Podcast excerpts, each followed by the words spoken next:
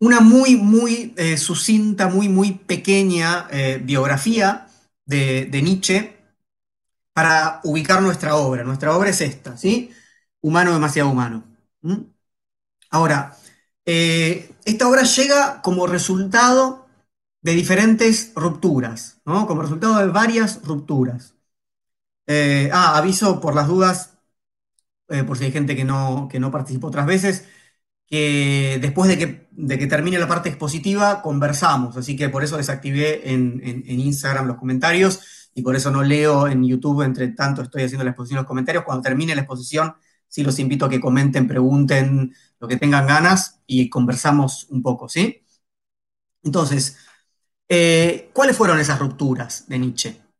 Recordemos un poquito y muy rápidamente la biografía de Nietzsche, ¿no? Eh, por un lado, Nietzsche nace en 1844, digamos, a, mitad del siglo XIX, en Alemania, en un pueblo pequeño que se llamaba Rocken, y eh, era el hijo del, pastor luterano del pueblo, igual que su abuelo, ¿no? Venía una tradición de pastores luteranos. De pastores quiero decir de sacerdotes, ¿verdad? No de pastores de ovejas, aunque sabemos las, las relaciones. El padre de, de- de Nietzsche muere cuando él tiene cinco años. Sí, muere cuando Nietzsche es todavía muy niño.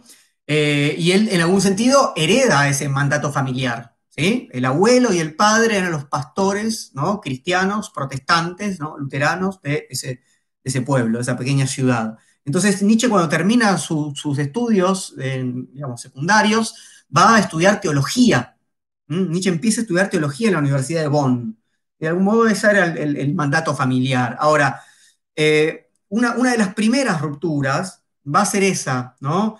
Va a ser que después del primer semestre va a discutir mucho con su madre, va a abandonar eh, ¿no? la carrera de teología y va a seguir a su maestro de filología, Ritschl, eh, porque ev- evidentemente en ese primer semestre se enamora de esta otra disciplina y va a estudiar filología clásica, ¿sí? Entonces va a cambiarse de carrera, de universidad y de ciudad. Se va de la Universidad de Bonn a la Universidad de Leipzig, ¿sí?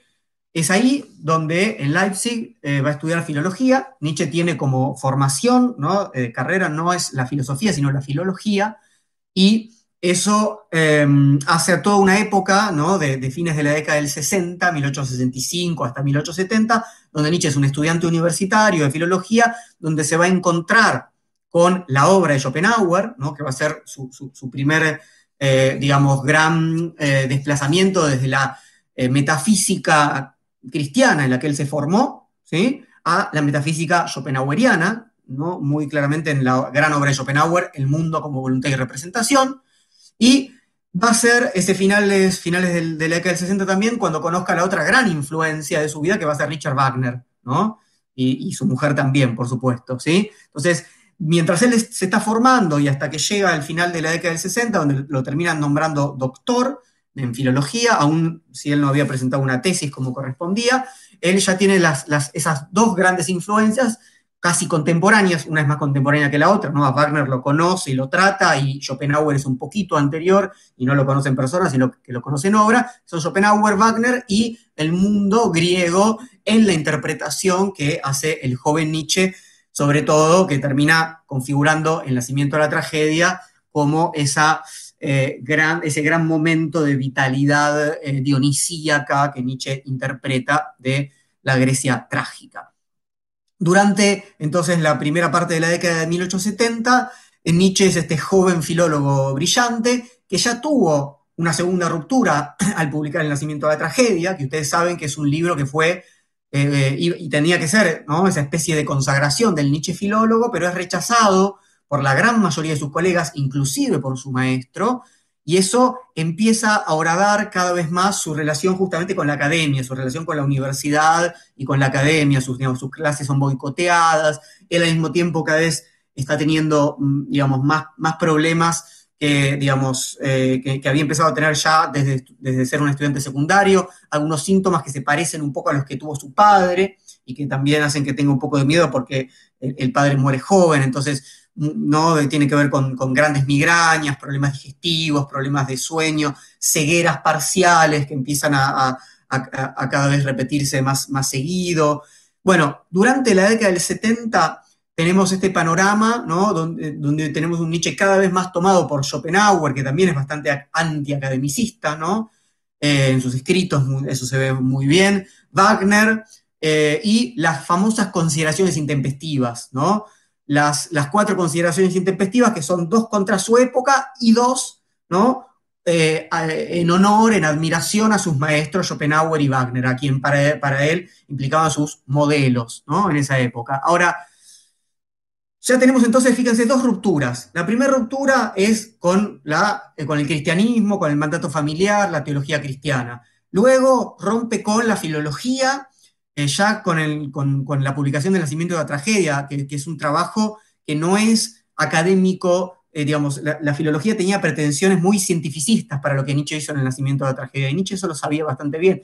Ya se estaba transformando el filósofo, ya le interesaba más eh, digamos, un problema de, interpretación eh, y, transformación de la cultura en la que él estaba, que un trabajo neutral, digamos, o más objetivo, como pretendía la filología en ese momento. Sí, ya tiene una ruptura con su segundo refugio, ¿no? Primer refugio el cristianismo, segundo refugio la filología.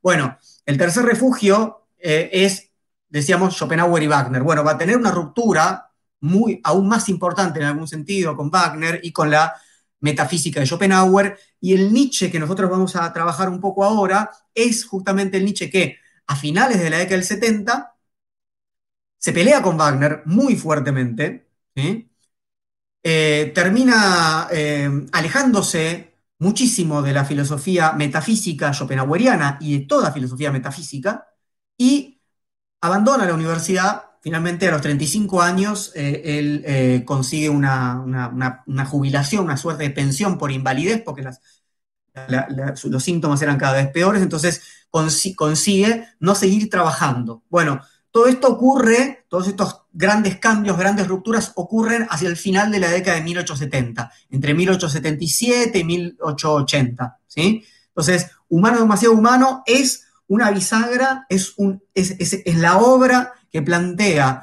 un antes y un después entre un Nietzsche, digamos, eh, joven, romántico y metafísico en algún sentido, para ser un poco eh, eh, esquemáticos, y el Nietzsche que nosotros vamos a conocer como el Nietzsche maduro, que empieza a asomarse sobre todo en Humano demasiado humano, ¿sí? Un Nietzsche que extrañamente, para lo que en general pensamos, se va a acercar mucho a la ciencia, a un cierto espíritu científico. Algunos llaman a Humano demasiado humano una época positivista de Nietzsche o ilustrada de Nietzsche respecto a, eh, cómo se acerca al modelo científico.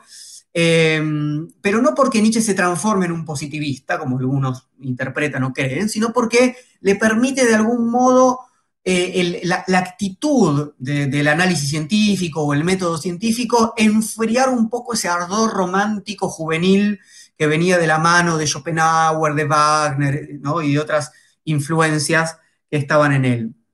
Entonces, eh, es por eso que este libro lleva como subtítulo, ¿no? Humano demasiado humano, un libro para espíritus libres. Porque Nietzsche entiende que se está liberando, ¿no? Insisto, la primera liberación fue de la teología cristiana, pero que en realidad lo que hizo cuando pasó de la teología cristiana, de la metafísica cristiana a la metafísica schopenhaueriana y a Wagner, ¿no? a eso que él denomina metafísica del artista, ¿sí? es desplazar ¿no? su ardor metafísico ¿no? del cristianismo hacia Schopenhauer. Y lo que vamos a ver acá justamente es una suerte de enfriamiento ¿no? Eh, y de liberación de ese ardor juvenil, como él lo llama. Entonces, tenemos un libro que está dedicado a Voltaire. Recuerden que, bueno, en la última charla que tuvimos eh, el domingo pasado sobre la meritocracia, eh, trabajamos un poquito con el Cándido de Voltaire, no sé si lo recuerdan, que se burlaba del optimismo de Leibniz. Y también hace como un mes más o menos hemos leído Historia de un buen Bramín, que es un gran, un precioso cuento de Voltaire. Así que bueno, eh, supongo que, conocen un poco a, nuestro personaje, pero bueno, es un personaje, es un ilustrado maravilloso, Voltaire. Y no solamente que le dedica el libro a, Voltaire, digamos que aparece ahí como una suerte de homenaje, sino que también aparece como epígrafe un pasaje del el discurso del método de Descartes. Entonces, fíjense, si comparamos ¿no? estos grandes ideales anteriores, la Grecia trágica, eh, Wagner, Schopenhauer, y ahora Voltaire, que sin dudas es un ilustrado irónico y crítico, pero sigue siendo un pensador ilustrado, ¿no? Y Descartes, ¿no? Como el padre de la filosofía moderna, del método científico. Entonces, un poco extraño, si uno ¿no? lo quiere pensar de esa manera, este, digamos, este espíritu que, eh, con el que Nietzsche decide eh, presentar su obra. Quiero leerles el, fragmento del discurso del método que Nietzsche elige para abrir este, de la tercera parte del discurso del método. Dice Descartes, ¿no? Citado por Nietzsche como una suerte de epígrafe, ¿sí? Que abre la obra. Dice, durante un tiempo, dice Descartes, revisé las diversas ocupaciones a que en esta vida se dedican los hombres e intenté elegir la mejor. El texto de Descartes es maravilloso, todavía no le dedicamos un encuentro al texto de Descartes, Vamos a, acá lo tengo el discurso del método, estuve revisando un poco el, contexto en el que estaba esta frase, ¿no? Eh, nada, así que vamos a dedicarle un encuentro como mínimo a Descartes eh, pronto, espero. Entonces, nada, quiso elegir, dice Descartes, bueno, me fijé a qué me tenía que dedicar. Dice, no es necesario relatar aquí con qué suerte de pensamientos di. Baste con que en cuanto a mí, nada se me antojó mejor que perseverar tenazmente en mi proyecto. O sea, aplicar toda mi vida al cultivo de mi razón y al rastreo de la verdad del modo y manera que me había prescrito. Y me fijé si valía la pena dedicarse a otra cosa y me di cuenta de que no, dice Descartes. Vale la pena, ¿no? Aplicar todo, ¿no? Toda la vida al cultivo de la razón y a buscar la verdad. ¿No? Pretensiones absolutamente, ¿no?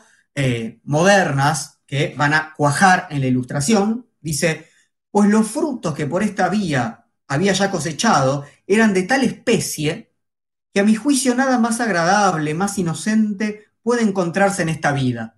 Además, desde que recurrí a esta clase de consideración, cada día me hacía descubrir algo nuevo que siempre era de alguna importancia y en absoluto generalmente conocido. Tanto se llenó finalmente de contento mi alma que nada más podía cautivarla.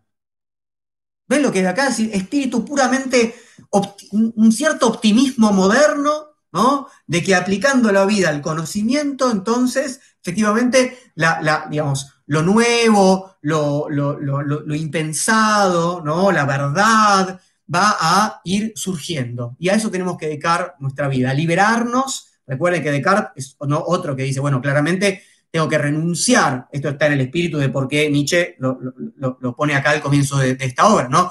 Tengo que renunciar a mi educación metafísica ¿no? Escolástica, dice Descartes, ya sabemos que mucho no renuncia, sino que desplaza, si lo comparamos con Nietzsche, ¿no? Pero bueno, sin, dudas para la época y la formación que él tuvo, claramente eh, que, hay un corte. Entonces, en ese sentido, tenemos que entender que Nietzsche está eligiendo eh, una, una, cierta identificación con esa propuesta cartesiana de cortar con la tradición metafísica en la que fue formado. ¿sí? Entonces es un libro para espíritus libres. Em, en los dos casos, entonces, tenemos referencias que sería raro, ¿no? Voltaire y Descartes, encontrar en la obra anterior, ¿no? De Nietzsche, en el Nietzsche de las intempestivas o el nacimiento de la tragedia, y en la obra posterior, donde Descartes va a ser muy criticado, ¿sí? Pero no es que acá esté afirmando la filosofía cartesiana, ¿sí? Sino el espíritu, De esa ruptura y esa liberación, ¿sí? Es decir, una forma de liberarse de lo que antes se consideraba lo más sagrado. ¿sí? Bueno, de hecho, eh, el, libro, bueno, yo uso esta edición de Acal, que les recomiendo mucho. Eh, son, vienen dos tomos, este es el, primer tomo, vienen dos tomos, incluye fragmentos póstumos de la época, incluye eh, otros textos que a veces se publican separados, que es una obra que se llama El Caminante y su Sombra, que es lo que escribió Nietzsche después de Humano Demasiado Humano. bueno, y también incluye, como suelen hacerlo todas las ediciones de Humano Demasiado Humano, un prólogo que hace Nietzsche en 1886. Nietzsche en 1886 escribe prólogos para buena parte de sus obras que había publicado antes. Entonces, escribe un prólogo para el nacimiento de la tragedia, un prólogo crítico, escribe un prólogo para Humano Demasiado Humano. no, no es que haya pasado tanto tiempo en algún sentido, en algunos pasó más que, que en otros casos, en este caso casi 10 años, ¿sí? y eh, efectivamente la obra de Nietzsche había, había eh, sin duda madurado mucho, pero quiero leerles solamente un, eh, un, fragmento de este prólogo posterior. Nietzsche relee su obra, escribe, en relación a este espíritu de em, distanciamiento, ¿no? Que, es lo que yo les quiero proponer, que significa humano demasiado humano en la obra de Nietzsche. Hay algunos eh, pensadores, intérpretes de Nietzsche que proponen como cuatro etapas en Nietzsche. La etapa romántica, la etapa positivista, ¿no? Esto que acabamos de nombrar, la etapa, digamos, romántica trágica, nacimiento de tragedias intempestivas, la etapa positivista que sería humano demasiado humano y aurora, después la etapa, esto lo dice Eugen, Fink. La etapa del mensaje que sería Zaratustra y la etapa de la destrucción de la tradición occidental, que serían los, los escritos posteriores a Zaratustra. Para mí, si bien se puede establecer estas cuatro etapas, eh, en principio sabemos que no, que mm, estas clasificaciones, por supuesto, son arbitrarias, hay que tomarlas con pinzas, pero me parece que hay un corte que es fundamental y es este, es humano demasiado humano. Es decir, es un Nietzsche pre-metafísico a un Nietzsche post-metafísico, o un Nietzsche quiero decir, metafísico, ¿no? Todavía, ¿sí? De, distintas maneras, ¿no? En cambio acá vemos claramente un Nietzsche que va a criticar la metafísica como tal, hoy nos vamos a dedicar a eso, y a partir de eso va a ir madurando el Nietzsche que conocemos. El Nietzsche del perspectivismo, el Nietzsche de la muerte de Dios, el Nietzsche de la voluntad de poder, el Nietzsche del superhombre, el Nietzsche del eterno retorno. Todo eso, todos esos conceptos más, más conocidos de Nietzsche no están en humano, más humano, salvo que uno ¿no? los vaya viendo como gérmenes, ¿no? entre líneas, pero no están explicitados, porque van a, aparecer, van a ir apareciendo después, sobre todo a partir de la ciencia jovial. ¿sí? Bueno, permítanme leerles entonces esto que dice Nietzsche sobre su propia obra años después. Dice, cabe presumir que un espíritu en el que el tipo espíritu libre a un día de madurar y llegar a sazón hasta la perfección, haya tenido su episodio decisivo en un gran deshacimiento y que antes no haya sido más que un espíritu atado y que parecía encadenado para siempre a su rincón y a su columna. Estaba atado, estaba encadenado y hubo un gran desasirse, ¿no? soltarse, liberarse. Dice Nietzsche, ¿qué es lo que ata más firmemente? ¿Cuáles son las cuerdas casi irrompibles? Entre hombres de una clase elevada y selecta, los deberes serán ese respeto propio de la juventud, ese recato y delicadeza ante todo lo de antiguo, venerado y digno, esa gratitud hacia el suelo en que crecieron, hacia la mano que les guió, hacia el santuario en que aprendieron a orar. Sus momentos supremos serán los que más firmemente les ate, los que más duramente les obligue. ¿No? Dice Nietzsche, bueno, ¿qué nos ata? Bueno, lo que en la juventud fue para nosotros sagrado. Eso.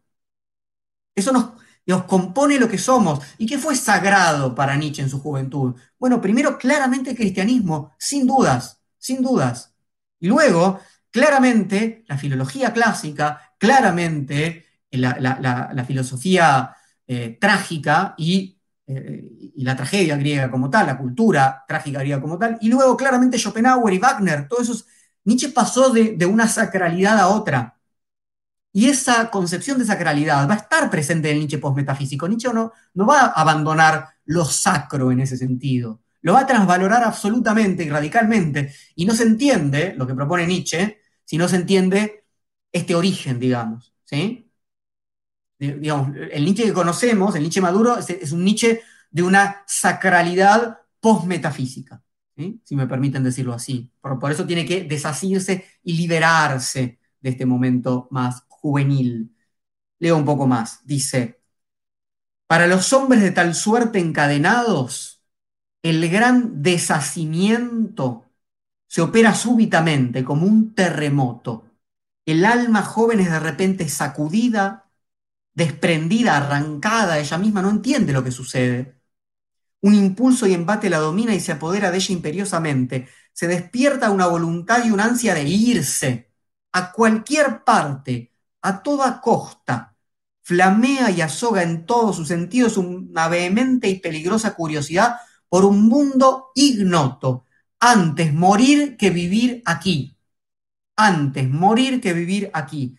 Así resuenan la voz y la seducción perentorias. Y este aquí, este en casa, es todo lo que hasta entonces había amado. Un repentino horror y recelo hacia lo que amaba, un relámpago de desprecio hacia lo que para ella significaba deber, un afán turbulento, arbitrario, impetuoso como un volcán, de peregrinación, de exilio, de extrañamiento, de enfriamiento, de desintoxicación, de congelación. ¿Ven todos estos términos que tienen que ver con este romanticismo anterior, ¿no? Habla de enfriamiento, habla de congelamiento, habla de desintoxicación. Dice, un odio hacia el amor. Quizá un paso y una mirada sacrílegos hacia atrás, hacia donde hasta entonces oraba y amaba. Quizá un rubor de vergüenza por lo que acaba de hacer y al mismo tiempo un alborozo por haberlo hecho, ¿no? por separarse. Un ebrio y exultante estremecimiento interior que delata una victoria. ¿Una victoria sobre qué? ¿Una victoria sobre quién?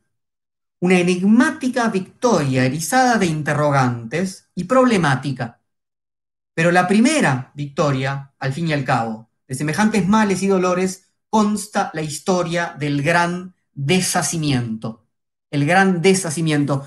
Si recuerdan eh, lo que dice eh, Zaratustra a los últimos hombres eh, cuando llega a la plaza en el prólogo, ¿sí? les dice, ustedes tienen que llegar a la hora del gran desprecio, a la hora en la que lo que para ustedes es lo más razonable, lo más feliz, lo más virtuoso, se les convierte en algo que les dé náuseas.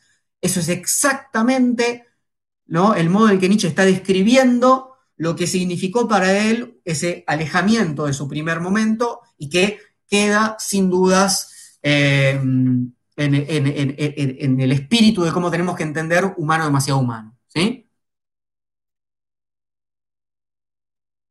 Bien, y al mismo tiempo, humano demasiado humano va a inaugurar la experimentación con otro tipo de escritura. ¿sí? Acá comienza el Nietzsche que escribe con aforismos, con, con pequeñas unidades de sentido.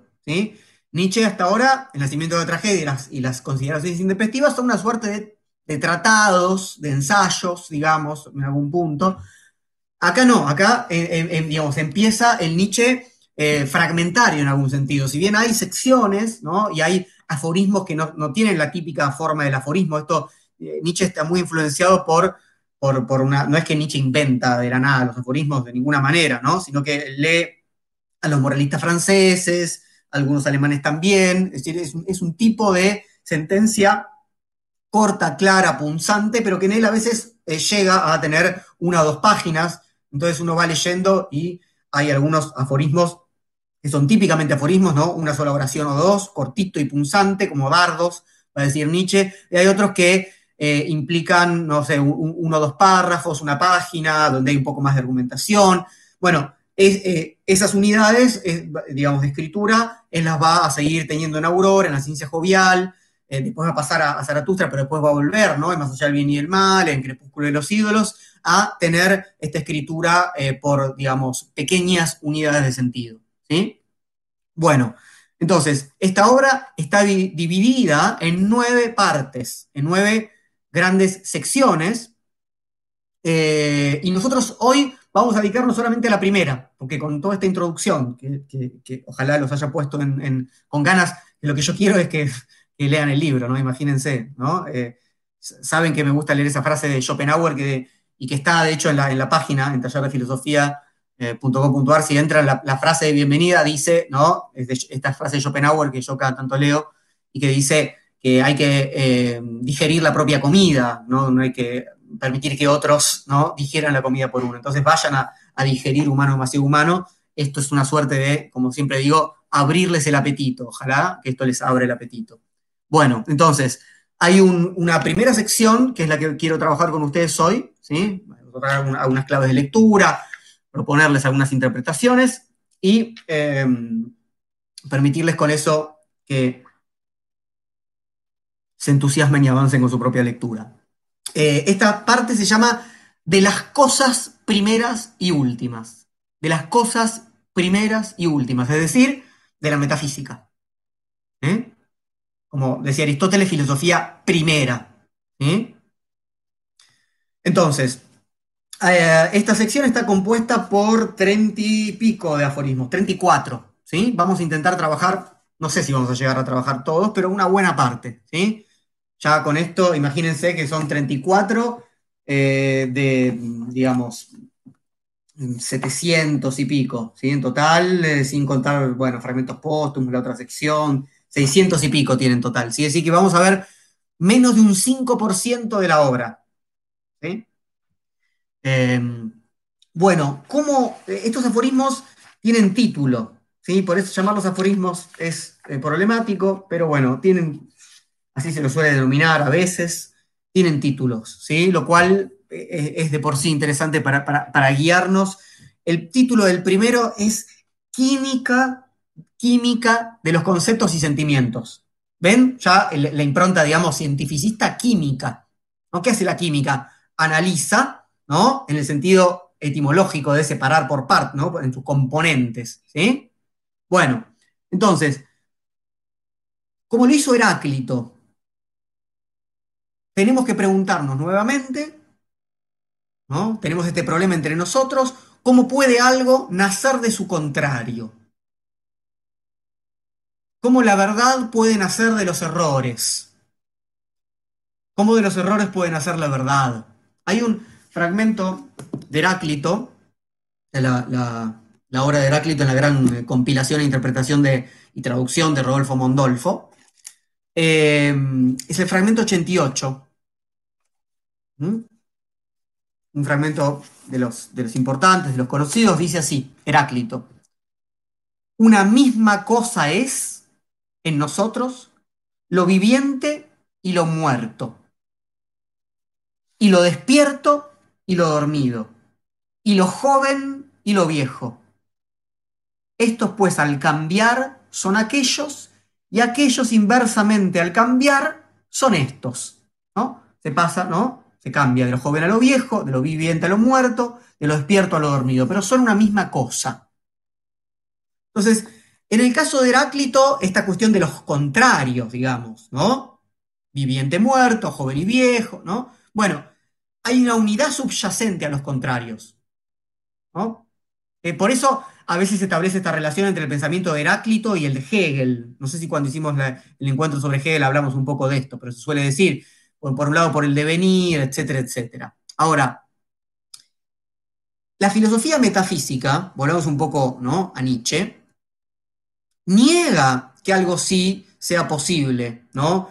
que de lo mejor pueda venir lo peor en ese sentido, ¿no? porque lo superior, la verdad, la razón, eh, la moral altruista, tiene una suerte de origen puro, milagroso, del que lo inferior no puede formar parte. ¿no? Por ejemplo, lo bueno tiene su origen en la idea de bien platónica. ¿sí? En cambio, la filosofía histórica dice, cito Nietzsche, que en absoluto puede ya pensarse separada de la ciencia natural, afirma que no se trata de contrarios. ¿Sí? Pensemos el caso siempre, es, uno de los casos más simples para pensar, Platón, justamente como decíamos recién. ¿no? Para dar cuenta de cómo no puede haber mezcla, justamente, ¿no? de contrarios, Platón propone un mundo, el mundo inteligible, donde las ideas puras e iguales a sí mismas, sin mezcla ninguna, son la pura idea de belleza, la pura idea de verdad, la pura idea de bien, la pura idea de hombre, etcétera, etcétera. Entonces, Nietzsche lo que hace acá es, sin duda, sospechar, ¿no? de ese concepto originario, recuerden el título, ¿no? De las cosas primeras y últimas, ¿no? De esta forma en la que la metafísica postula, ¿no? Un lugar en el que se da puramente, por ejemplo, lo bello o puramente lo bueno. Y dice, bueno, veamos si no podemos tener esta mirada, ¿no? esta química de las representaciones y los sentimientos morales, una mirada que pueda descomponer desprejuiciadamente las partes y los compuestos de aquello que, por ejemplo, denominamos bueno, ¿no? Cuando alguien comete una buena acción, ¿no? Y si uno, por ejemplo, es un, creyente y dice, ah, bueno, está Dios ahí presente, ¿no? O sea, hay algo de lo puro, si siendo una concepción platónica, ¿no? Participa de la, ¿no? de la idea de bien o participa de la gracia divina. Si hay algo puro que si bien está un poco mezclado, ¿no? Sin embargo, tiene la parte buena, tiene su origen en esa pureza. Entonces, el peligro de las investigaciones, dice Nietzsche, que vamos a emprender, sería si, si, pusieran en evidencia, si mostraran que eso superior, ese bien, esa verdad, esa belleza, está muchas veces formado por los materiales más viles y más bajos. ¿no? Es como lo que está diciendo Nietzsche es, esto está fetichizado, ¿no? Está sobrevaluado y no somos capaces de analizar lo que está detrás, por ejemplo, de una buena acción o de un conocimiento verdadero. ¿Sí? Entonces, Nietzsche se pregunta, bueno, ¿hasta dónde, hasta dónde vamos a ser capaces de investigar? ¿Cuánta verdad vamos a soportar? Acá ya, se vislumbra lo que va a, ser, va a ser después de Nietzsche la genealogía. ¿sí? Este, trabajo histórico, ¿sí? que trata justamente de ver cómo se fueron componiendo ¿no? las fuerzas, cuáles fueron los devenires que llevaron a que en un momento aflore ¿no? tal o cual afirmación, como sentimiento, como institución, como, como orden sociopolítico, etcétera, etcétera. No importa de qué estemos hablando, en principio Nietzsche va a empezar a mostrar justamente que hay una historia por detrás y esa historia es oscura, es oscura en el sentido de que además no podemos dar cuenta completa de esa historia. Eh, no es pura, de pura no tiene nada, de metafísica no tiene nada, ¿sí? Es, compleja y está atravesada por cosas que no nos gustaría mucho mirar, que no conocemos bien, que no queremos conocer, ¿no? Nos gustan las historias simples, claras, el bien genera el bien, ¿no? Bueno, esta es la valentía que Nietzsche propone en sus análisis. Y eso nos lleva al aforismo 2, que se titula El pecado original de los filósofos. ¿Mm? Les leo un poquito. Muy lindo este comienzo del, del número 2. Dice, todos los filósofos tienen el defecto común de partir del hombre actual y creer que con un análisis del mismo llegan a la meta. Involuntariamente el hombre se les antoja como una eterna veritas, como una verdad eterna, como algo invariable en medio de toda la vorágine, como una medida cierta de las cosas. Pero todo lo que el filósofo dice sobre el hombre no es en el fondo más que un testimonio sobre el hombre de un espacio temporal muy limitado. ¿No? Esto es lo que, por ejemplo, lo que le dice eh, Rousseau a Hobbes cuando Hobbes propone el estado de naturaleza y Rousseau dice, bueno, pero estás mirando, ¿no? al burgués de la esquina, ¿no? Estos hombres que van a, eh, eh, intentar defender, ¿no? Su, eh, vida y, van a ser una, suerte de, lobos de los otros, etcétera, etcétera, ¿no? Esta, idea de, el estado de naturaleza donde somos unos los lobos de los otros, no es la esencia del humano estás viendo al hombre egoísta que es el hombre moderno, dice Rousseau. Bueno, algo muy, muy similar está diciendo acá Nietzsche. ¿no? Es decir, los filósofos pecan justamente de querer encontrar verdades universales, ¿no? La esencia del hombre, por ejemplo. Pero justo miran, ¿no? Eh, al vecino y dicen, ah, esto es el hombre, ¿no? Y bueno, es una muestra muy limitada, amigo, es lo que está diciendo Nietzsche, ¿no? Entonces, les leo un poco más. Dice, el pecado original de todos los filósofos es la falta de sentido histórico. ¿Mm? No pocos toman incluso la configuración más reciente del hombre, tal como ha surgido bajo la impronta de determinadas religiones, aún de determinados acontecimientos políticos, como la forma fija de la que debe partirse. No quieren enterarse de que el hombre ha devenido. ¿Ven lo que dice Nietzsche, lo que estamos comentando recién también en el aforismo 1? ¿no? Los filósofos creen, por un lado, proponen que el hombre tiene una esencia eterna, pero la eternidad cuando se define, hoy, analizan el ahora, el hombre actual, y dicen, bueno, esto es el hombre. Bueno, en esa trampa caemos todos un poco, ¿no? De, tener miras cortas, miras muy cortas.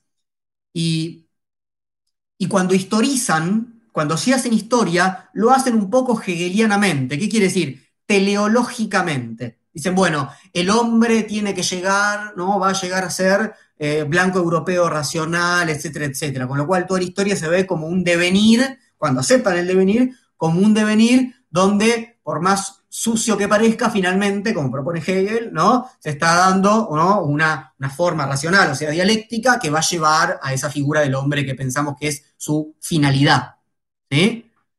Entonces, por eso es importante entender el título de esta primera sección, de las cosas primeras y de las últimas, porque el fundamento, en el sentido metafísico, el fundamento con F mayúscula, ¿no? Dios, las ideas de Platón, la voluntad en Schopenhauer, eh, bueno, la idea en Hegel, no importa, quien quieran, ¿sí?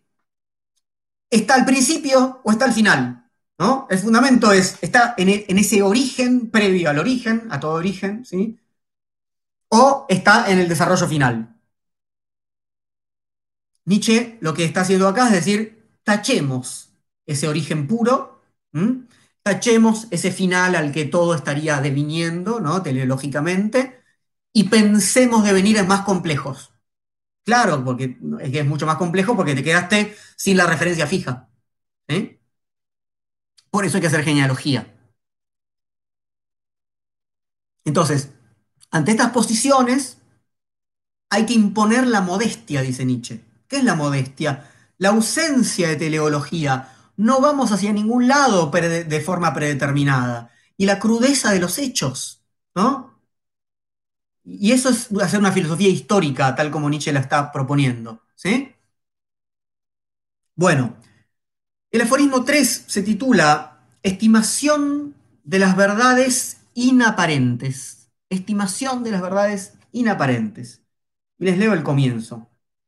Dice, el distintivo de una cultura superior es la estimación de las pequeñas verdades inaparentes, halladas con método riguroso, por encima de los errores benignos y deslumbrantes que proceden de épocas y hombres metafísicos y artísticos. Entonces, pequeñas verdades inaparentes que quedan sepultadas, en algún sentido, bajo las grandes propuestas de los filósofos metafísicos, de los grandes artistas, ¿no? Eh, esa metafísica del artista es, ¿no? De la que Nietzsche se está separando, que está presente en el nacimiento de la tragedia, su etapa anterior, esa grandilocuencia romántica de la que hablábamos, ¿sí? Ahora Nietzsche dice, hagamos análisis minucioso de las verdades inaparentes. Piensen otra vez en la química, ¿no? Uno no ve ni siquiera los componentes, ¿no? El, hidrógeno y el oxígeno del agua que toma, Entonces son verdades inaparentes. Esto tiene que ver con este espíritu científico, analítico. Nietzsche cree que el culto de las formas, de los simbolismos, son marcas un poco del pasado de la humanidad.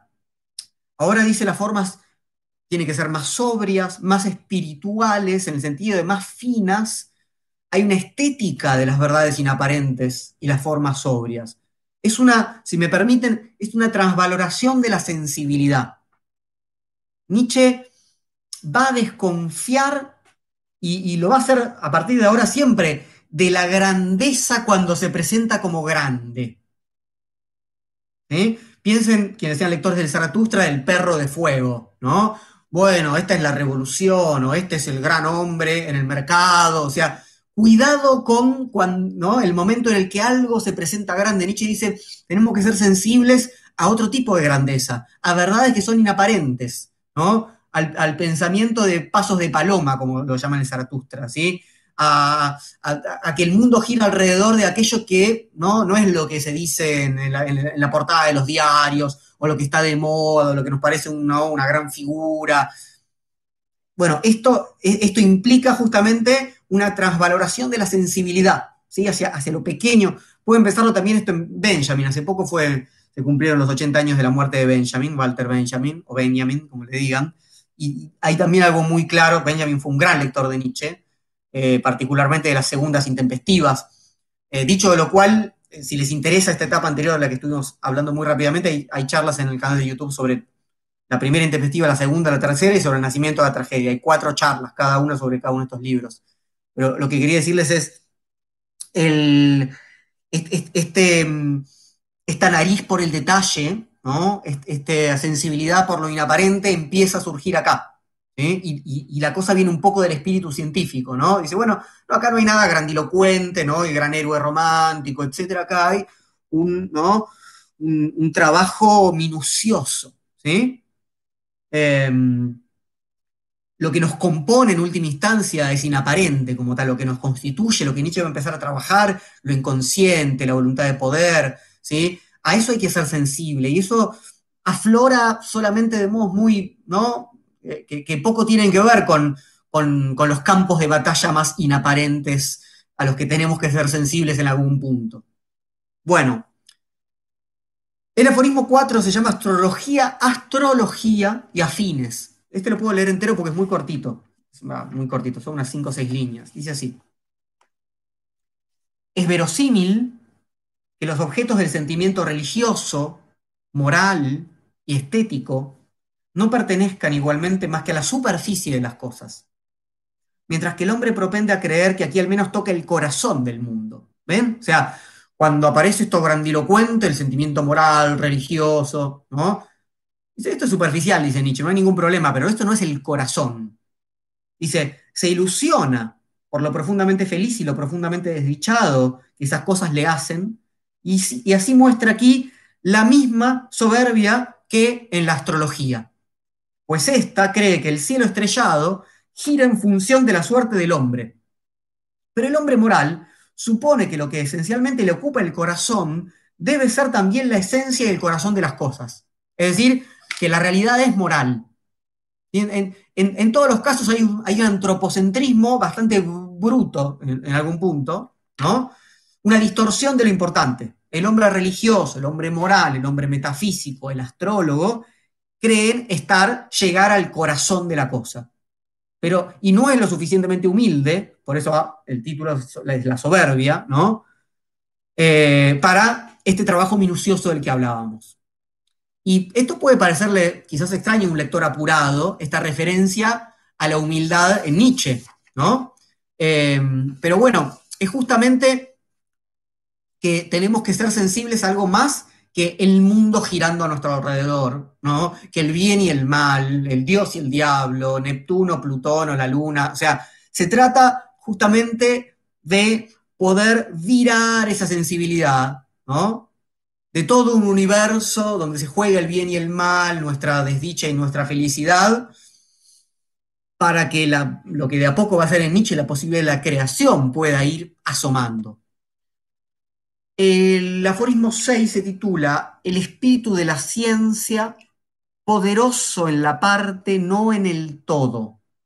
El espíritu de la ciencia poderoso en la parte, no en el todo. ¿Qué pasa con el todo? El todo tiene que ver justamente con el sentido de la vida. ¿no? Y la filosofía como, como la mayor ciencia general, digamos, se pregunta por el telos, como decíamos por, en teleología, por la finalidad, por el provecho del conocimiento. Y siempre quiere afirmar que es el mayor, ¿no? Esta cosa de eh, conocer nos lleva a la felicidad, o conocer nos lleva al desarrollo más importante de lo que nosotros somos. Esto lo podemos ver en Aristóteles, lo podemos ver en Hegel, ¿sí?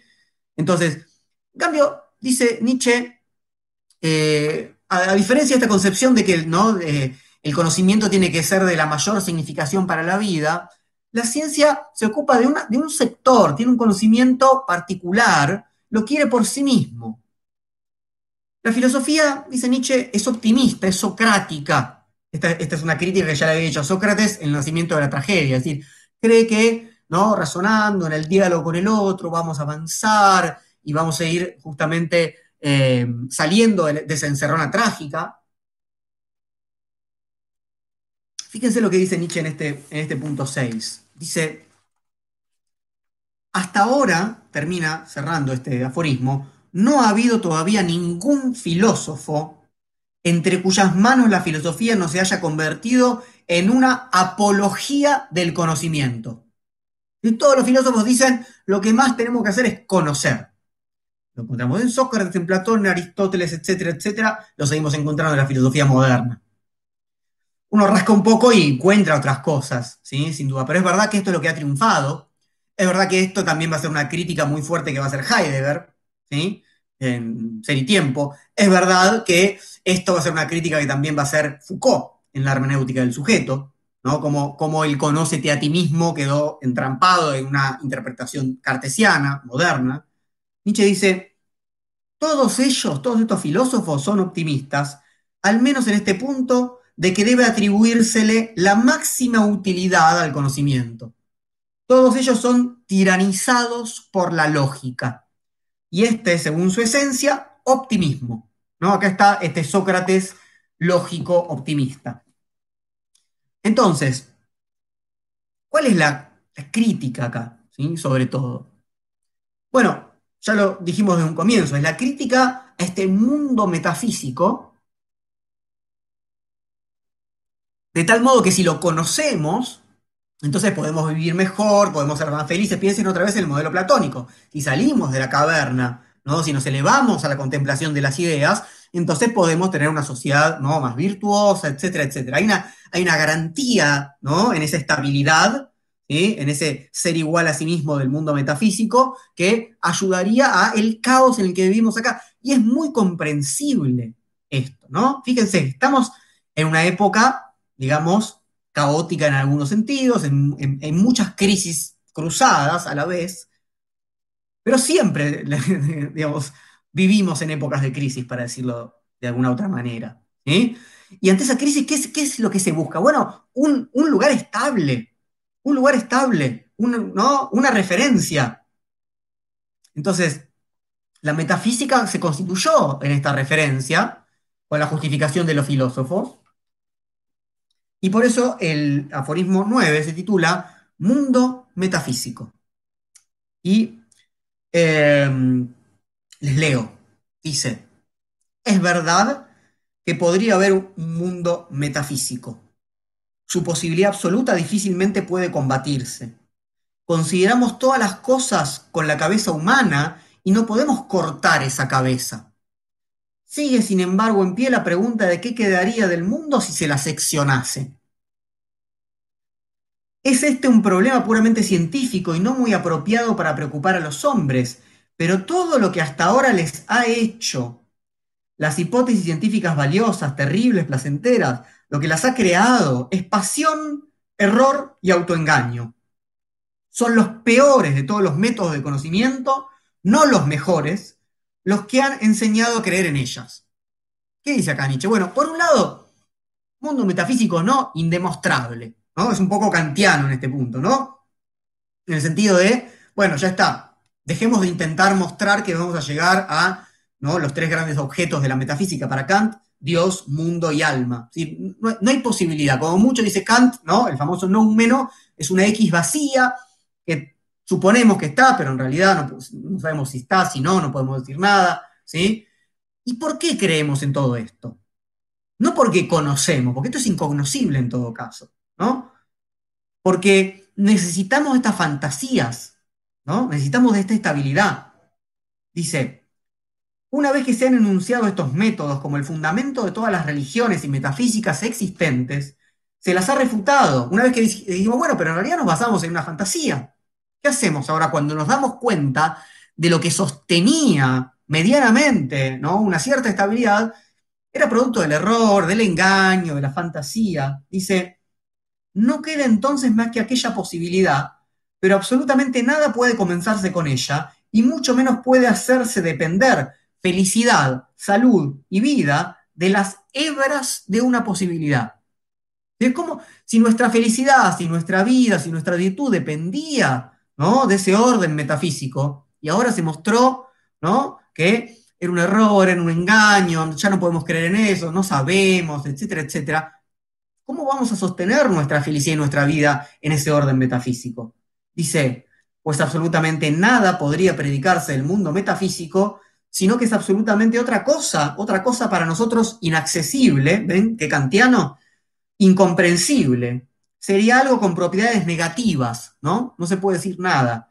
Si la existencia de un mundo tal estuviese tan bien probada, se establecería entonces, sin embargo, que precisamente su conocimiento sería el más indiferente de todos. Más indiferente todavía que para el navegante acosado por la tempestad debe serlo el conocimiento del análisis químico del agua. Fíjense el ejemplo que pone Nietzsche, ¿no? Entonces, ¿qué es lo que hay al principio y al final? ¿no? Lo que titula esta sección. Un refugio, un refugio de absoluta identidad para darle sentido a la vida. Ahora, si ya no sabemos si ese refugio existe y cuáles son sus características, ¿no? Si hay Dios, si hay mundo, si hay alma, como no podemos quitarnos la cabeza, dice Nietzsche, no la podemos seccionar y ver cómo sería, ¿no? Como, como interpretamos desde acá, no tiene sentido buscar el sostén ahí. No tiene sentido buscar en el mundo metafísico la orientación de nuestras experiencias. Y la metáfora de la tempestad del final es maravillosa porque si estamos acosados por la tempestad, mejor que preguntarnos por nuestra capacidad para comprender ¿no? el, análisis químico del agua, lo que, ¿no? es cómo podemos comprender la tormenta en la que estamos, no lo que hay detrás de ella. No porque los dioses se enojaron, digamos, y nos mandaron la tormenta. No piensen en la, situación pandémica en la que estamos. ¿sí? Es decir, no ayuda nada la orientación, ¿no? El, entender el, funcionamiento del virus como tal. ¿no? Bueno, vamos al, número 11.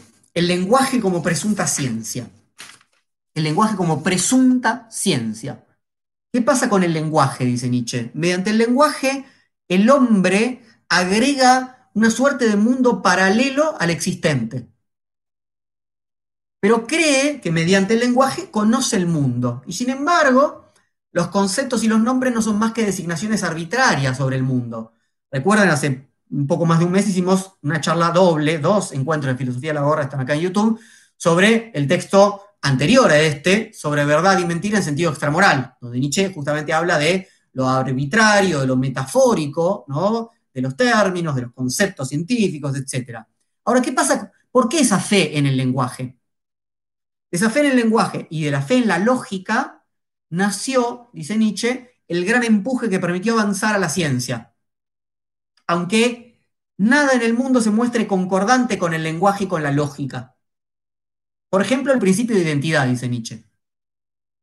Y esto va a ser una marca típica del pensamiento nietzscheano, ¿no? Lo que juzgamos como los principios a partir de los cuales conocemos y articulamos un saber sobre la realidad, el lenguaje, la lógica, no son más que errores prolongados a los que nos hemos acostumbrado. ¿Sí? Fíjense cómo este señalamiento respecto a los dogmas de la filosofía metafísica, de la lógica, las trampas del lenguaje en las que caemos, ¿no? Nombramos algo y creemos que porque hay un nombre hay una cosa que le corresponde.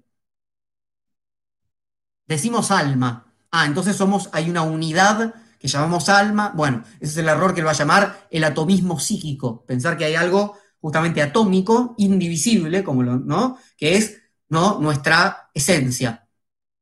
Esto sigue estando presente en obras muy posteriores de Nietzsche. Piensen, por ejemplo, en Más allá del bien y el mal.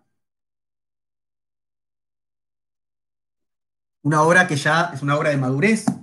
Había seleccionado algo cortito para leerles. Esto está en el prólogo. Fíjense que es muy similar. Dice Nietzsche. Mm, hablando en serio. Esto es más allá del bien y del mal. Hablando en serio, dice Nietzsche hay buenas razones que abonan la esperanza de que todo dogmatizar en filosofía, aunque se haya presentado como algo muy solemne, muy definitivo y válido, acaso no haya sido más que una noble puerilidad y cosa de principiantes. Y tal vez esté muy cercano el tiempo en que se comprenderá cada vez más qué es lo que propiamente ha bastado para poner la primera piedra esos sublimes e incondicionales edificios de filósofos que los dogmáticos han venido levantando hasta ahora. ¿Y cómo se constituye ¿no? pues la piedra fundamental de todo sistema? Dice, una superstición popular cualquiera, procedente de una época inmemorial, ¿no? el alma y la ánima, ¿no? lo que Platón, ¿no? en Platón viene de los pitagóricos, del, orfismo, etc. Dice Nietzsche, como la superstición del alma, la cual, en cuanto a superstición del sujeto, ¿no? hay un sujeto, y superstición del yo, aún hoy no ha dejado de causar daño. Y hay un sujeto, hay un cogito, ¿no? hay un yo. ¿Acaso un juego cualquiera de palabras es la, pieza fundamental del sistema? Dice, una seducción de parte de la gramática o una temeraria generalización de hechos muy reducidos, muy personales, muy humanos, demasiado humanos. ¿no? ¿Ven lo que está diciendo Nietzsche en esta obra? Más allá del bien y mal es muy posterior a Zaratustra. Hay, cuatro libros entre Humano y demasiado humano y Más allá del bien y del mal. Dice, efectivamente, estos grandes ¿no? edificios de- del conocimiento filosófico, estos grandes sistemas, se basan en la superstición, en el prejuicio, en la generalización apresurada, en una seducción de la gramática. ¿no? La seducción de la gramática es, es esta, ¿no? De que si hay un verbo, eso lo voy a decir muy claramente más allá del bien y el mal, ¿no? Si hay un verbo, hay un sujeto, que es el principio de esa acción. ¿eh? La gramática ¿no? nos dice esto. Si decimos hacer, decimos, bueno, ¿quién hace? El sujeto hace tal cosa. Ah, entonces cada vez que hay una acción, hay un sujeto tácito, ¿no? Y es una sustancia que es, bueno, eso es lo que discutimos la vez pasada en relación a la meritocracia, ¿no?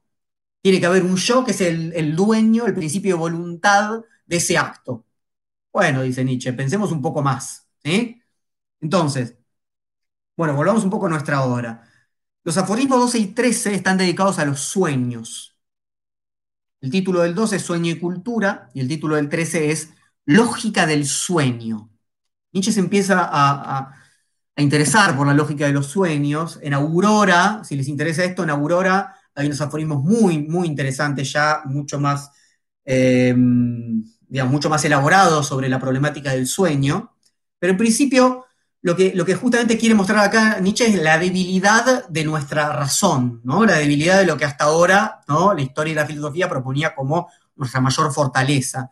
Entonces Nietzsche dice que durante el sueño nuestra razón y nuestra memoria se ven afectados de tal manera que esas funciones parecen a las de la humanidad en tiempos arcaicos. Dice que las mitologías de los, de los pueblos arcaicos se basan en analogías efímeras y confusas, tal como en nuestros sueños. ¿no? Dice, al dormir y en el sueño recapitulamos la humanidad anterior. Y, yo recordé un poco lo que dice Riquet, saben que Riquet tiene este libro precioso, Freud, una interpretación de la cultura, que es el, eh, donde aparece la famosa concepción de los pensadores de la sospecha, los maestros de la sospecha, ¿no? Freud, Nietzsche y Marx. Eh, por, justamente porque los tres, de diversas maneras, utilizan la interpretación como un modo de sospecha. ¿no? Y, ahí en este, en este libro Ricard dice, el sueño es la mitología privada del durmiente y el mito el sueño despierto de los pueblos.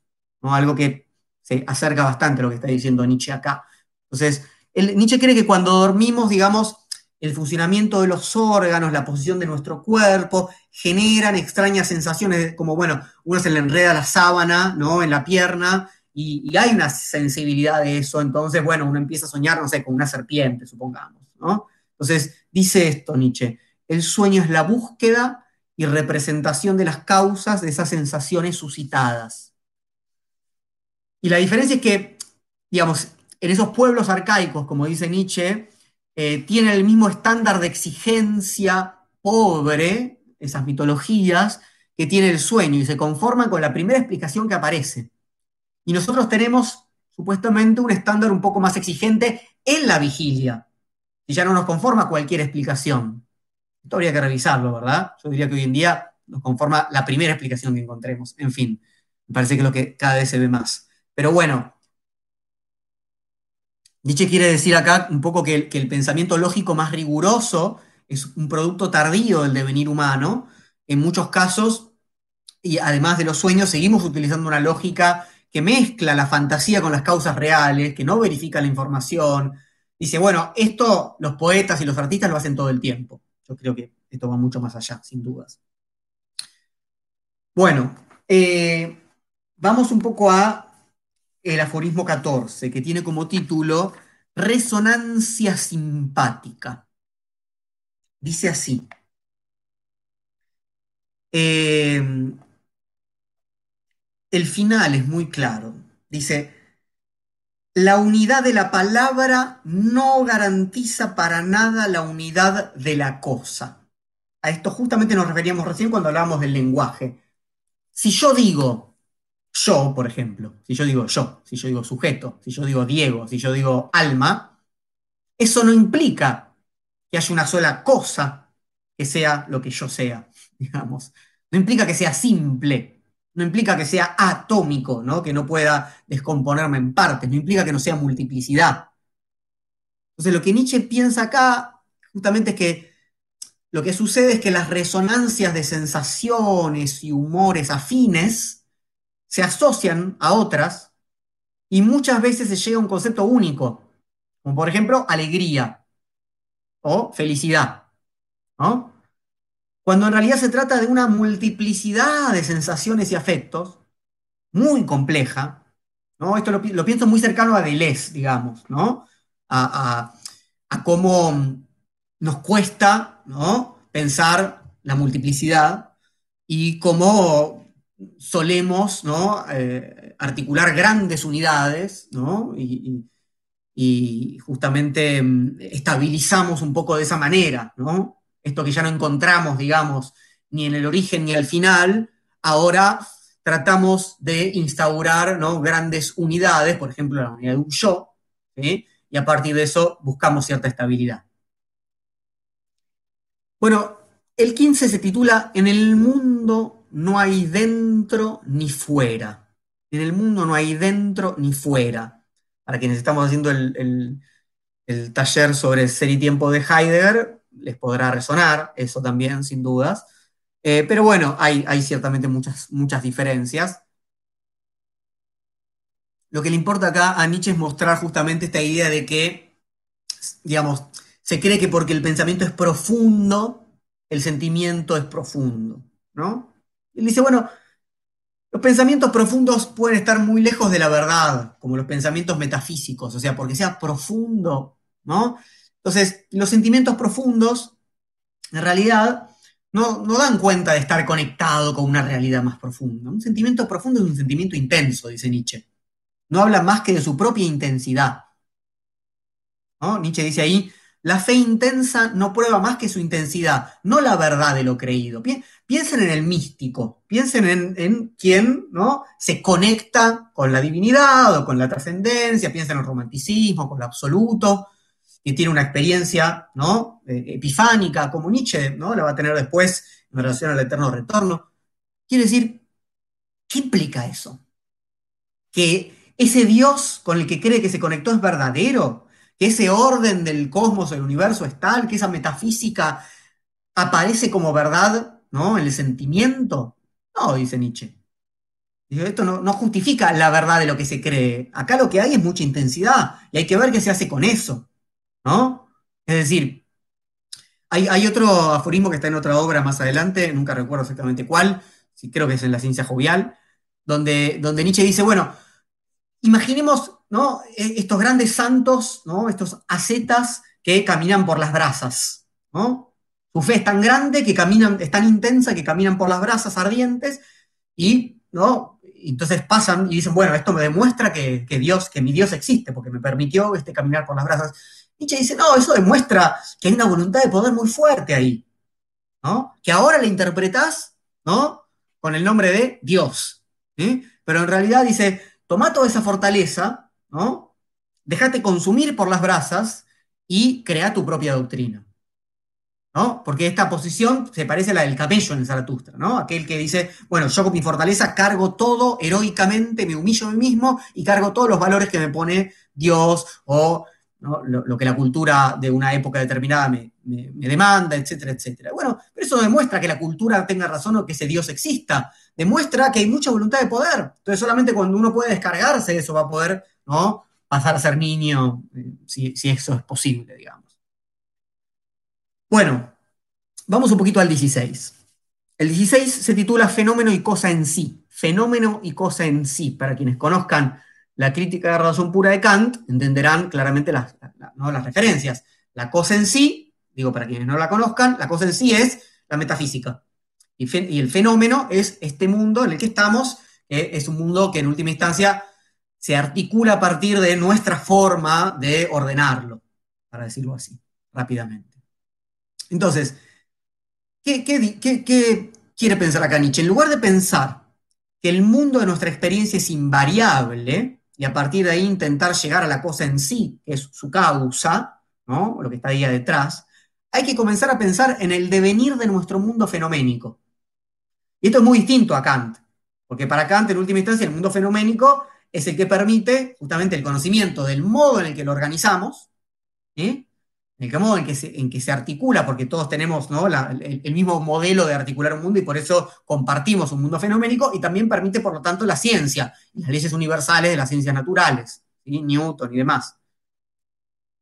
Lo que dice acá Nietzsche es que el devenir del mundo, como decíamos al comienzo, no es teleológico, no va hacia ningún lado, no, no reviste ninguna lógica a priori, como por ejemplo en la dialéctica hegeliana, sino que en realidad lo que llamamos el devenir del mundo se alimentó de errores, de necesidades nuestras, de nuestras pretensiones morales, de religiosas, de nuestros temores, ¿sí?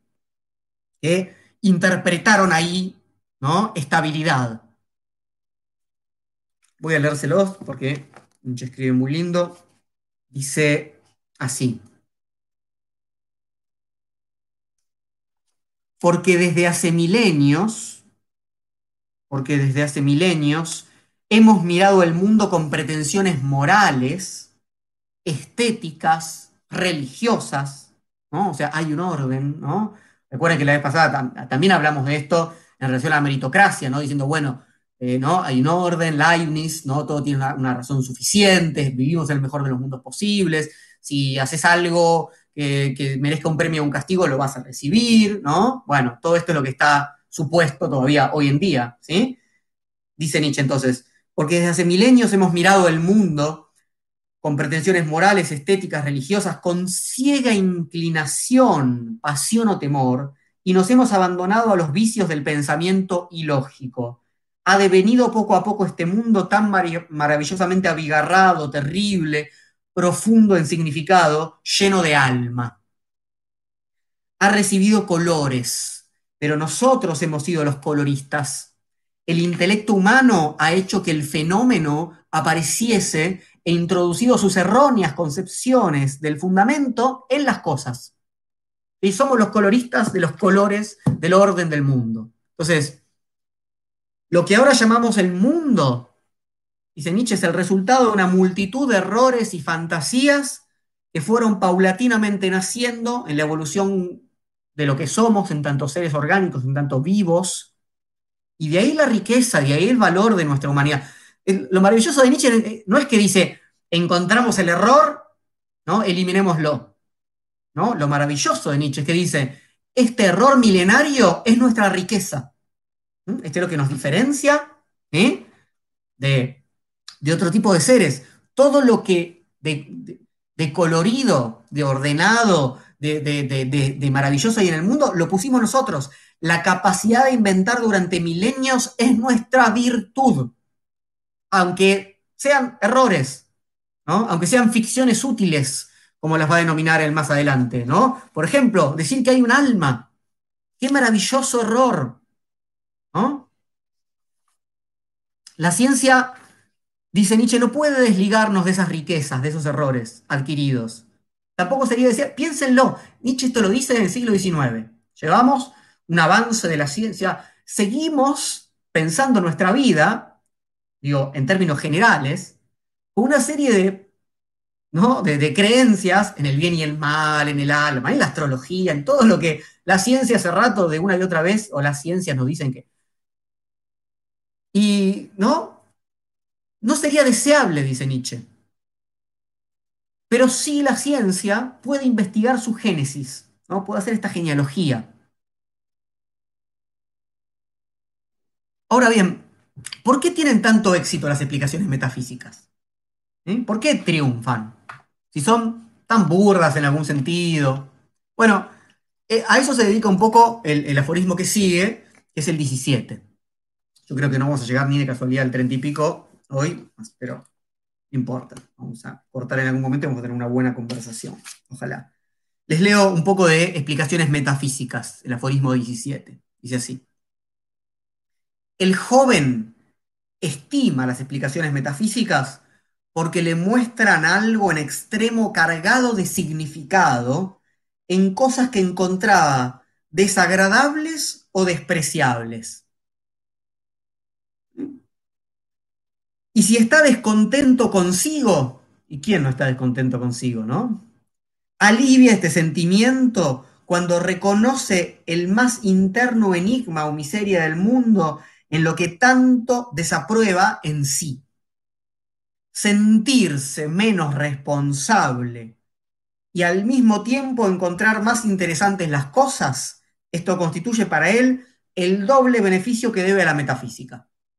Fíjense si no reporta beneficios. Por un lado, bueno, las cosas son así, siempre fueron así, es culpa de Dios, es culpa del karma, es culpa del pecado, qué sé yo, no, está en nuestras manos, ¿no? Soy menos responsable. Por otro lado, le encuentro sentido, ¿no? A mi sufrimiento, a, lo que sea, ¿sí? Y, insisto, ¿no? Sentirse menos responsable, encontrarlas más interesantes. Pero también puede darse cuenta de que esas explicaciones pueden articularse de modos no metafísicos, dice Nietzsche. O sea, de modos físicos, de modos históricos, y pueden conducir a un sentimiento de irresponsabilidad similar. Bueno, la historia es así. La naturaleza nos hizo hombres y mujeres, supongo. Es decir, no hace falta que la explicación sea metafísica, lo que importa es que funcione como un fundamento indiscutido. De hecho, todas las leyes universales ¿no? llevan un sentimiento similar. Por un lado, soy irresponsable, porque la cosa es así, no se puede cambiar. Quien quiera cambiarla, igual está que quiere ir contra la naturaleza, contra el orden, etcétera, ¿no? Pero, y al mismo tiempo, eh, tengo un lugar de superioridad cuando creo en eso, ¿no? Porque digo, no, no, vos no entendiste nada, la realidad es así, así, así, esto va contra las leyes morales, contra, ¿no? Entonces, hay un entusiasmo en pretender que se conoce cómo funcionan las cosas y en olvidarse de sí y en no hacerse cargo de los, posibles devenires, ¿no? Todo esto creo que nos interpela hoy más que nunca, ¿no? Hoy, en día es como, bueno, cuando, imagínense, hay algunos jóvenes que ven eh, eh, una, charla de, 15 minutos de mi ley en YouTube, ya creen que entienden el funcionamiento de la economía, de la sociedad, de la política, y a partir de, ¿no? de dos variables empiezan a explicarle todo a todo el mundo. Y, ¿Por qué tanto entusiasmo? ¿no? Con, una, con una teoría tan bruta, con, con dos variables. bueno, bueno, por esto, por esto mismo que antes ¿no? la, metafísica funcionaba, digamos, ¿no? Bueno, vamos al, al punto 18 cuestiones fundamentales de la metafísica. ¿Cuáles son las cuestiones fundamentales de la metafísica o, algunas de ellas? Estamos hablando de metafísica en términos todavía muy amplios. Bueno, el principio de identidad, ¿sí? que las cosas son iguales a sí mismas, ¿no? que permanecen, que hay una identidad, ¿sí? y la libertad, el libre albedrío.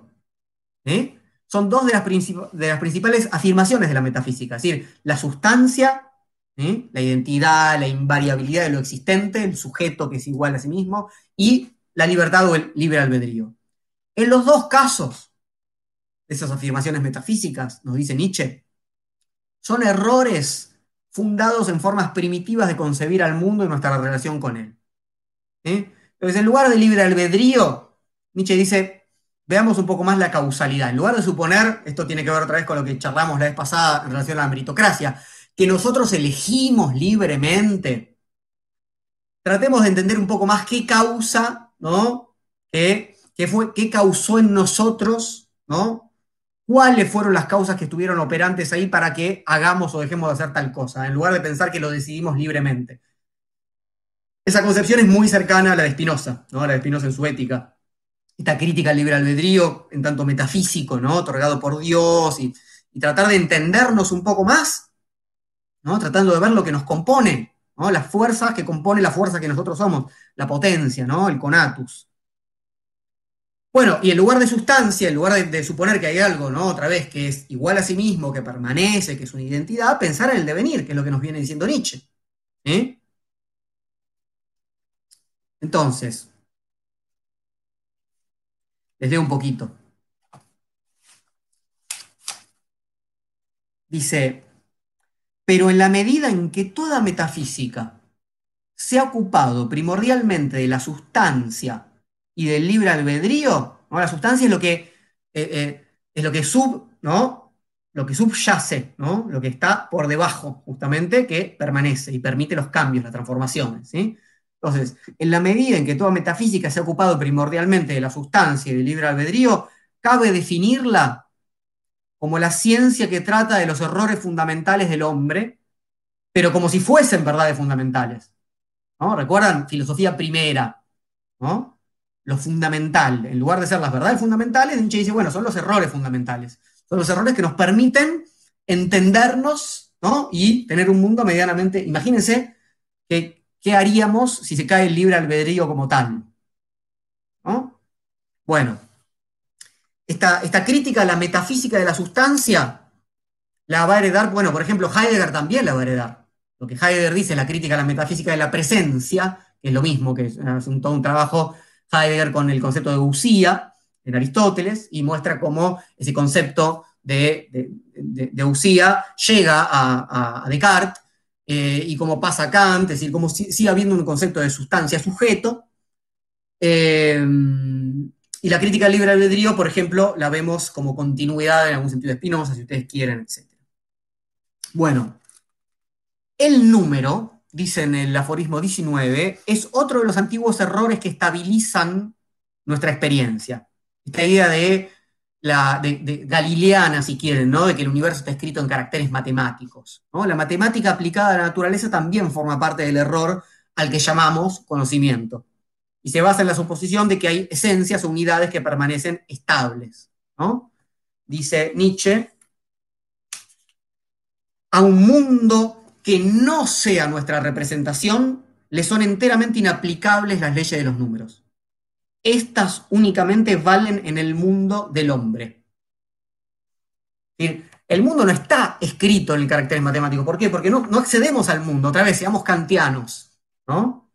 Ese, este mundo nuestro, ¿no? sin poder cercenarnos la cabeza, como decía Nietzsche. Es, como, es como adelantar un poco esa frase que se va a volver famosa de Nietzsche, no hay hechos, hay interpretaciones. La, matematización de la naturaleza, sin dudas, es una interpretación ¿eh? de la naturaleza y no, no, los hechos naturales, no sé cómo lo podían pensar los, pitagóricos en la filosofía antigua. ¿eh? Bueno, ¿qué nos dice en el 20, en el aforismo 20? Eh, el título es, es muy interesante, es Algunos peldaños atrás. Dice, bueno, ya supongamos que superamos la creencia de las supersticiones religiosas, ¿no? En angelitos, en almas, eh, y terminamos con las creencias metafísicas, ¿no? Dice Nietzsche, entonces hay que hacer un movimiento regresivo. ¿Qué hacemos? Nietzsche. No podemos tirar todo esto por la borda. Hay que comprender la formación de esos fenómenos de los que obtuvimos el mayor avance de la humanidad. Gracias al error obtuvimos esto que llama el mayor avance de la humanidad. Hay que hacer genealogía, dice Nietzsche, hay que pensar lo que somos, hay que pensar cómo componemos, cómo creamos estas ficciones, cómo estabilizamos ¿no? el mundo en el que estamos. Dice Nietzsche así, los más eh, esclarecidos no llegan más que a liberarse de la metafísica y a mirarla por encima del hombro con superioridad. Cuando también aquí, como en el hipódromo, es preciso virar al final de la recta. El hipódromo, ¿vieron cómo son los hipódromos? Una suerte de óvalo, ¿no? Con dos rectas, no es un óvalo, no sé la figura exacta, me disculparán, pero son, son dos rectas con unas curvas. Bueno, entonces dice, bueno, cuando llegás al final tenés que virar. Y eso es lo que llama algunos peldaños atrás. ¿Qué quiere decir esto? ¿No? Quiere decir que no, la, posición positivista clásica, que es, como él dice, ¿no? mirar por encima del hombro a la metafísica como un momento eh, despreciable porque es de la, juventud, la superstición, la niñez, como decía Comte, ¿no? de la humanidad. Bueno, no, hay que virar, no hay que seguir en ese camino del conocimiento que encontró ¿no? el error del conocimiento anterior y cree que hay que seguir avanzando por el mismo camino. Esto es lo que Nietzsche también va a decir en Más allá del bien y el mal de un modo un poco más maduro. Nietzsche dice, está bien que te huela mal el positivismo, porque es muy chato, es muy superficial, y que vos quieras alejarte, pero no te alejes tanto de volver hacia la metafísica sino que alejate un poco y pega un salto hacia adelante, a la posibilidad de la creación, a la posibilidad de la interpretación. Entonces, acá es, como la posición contraria, ¿no? Es decir, está bien que querramos criticar a la metafísica, está diciendo este Nietzsche más joven todavía, ¿no? que, que va a continuar, pero no por eso te entregues al chato positivismo. Nietzsche no lo está haciendo, Nietzsche lo está utilizando como una cuña, ¿no? Para abrir sus, sus herramientas interpretativas, pero no para caer en la metafísica positivista, justamente, ¿no? En la creencia de que accedemos a los hechos. ¿Entiende? Bueno, vamos al 22. El título es Incredulidad en el momentum aere perennius. Incredulidad justamente en el que efectivamente algo se mantiene ¿no? de modo permanente.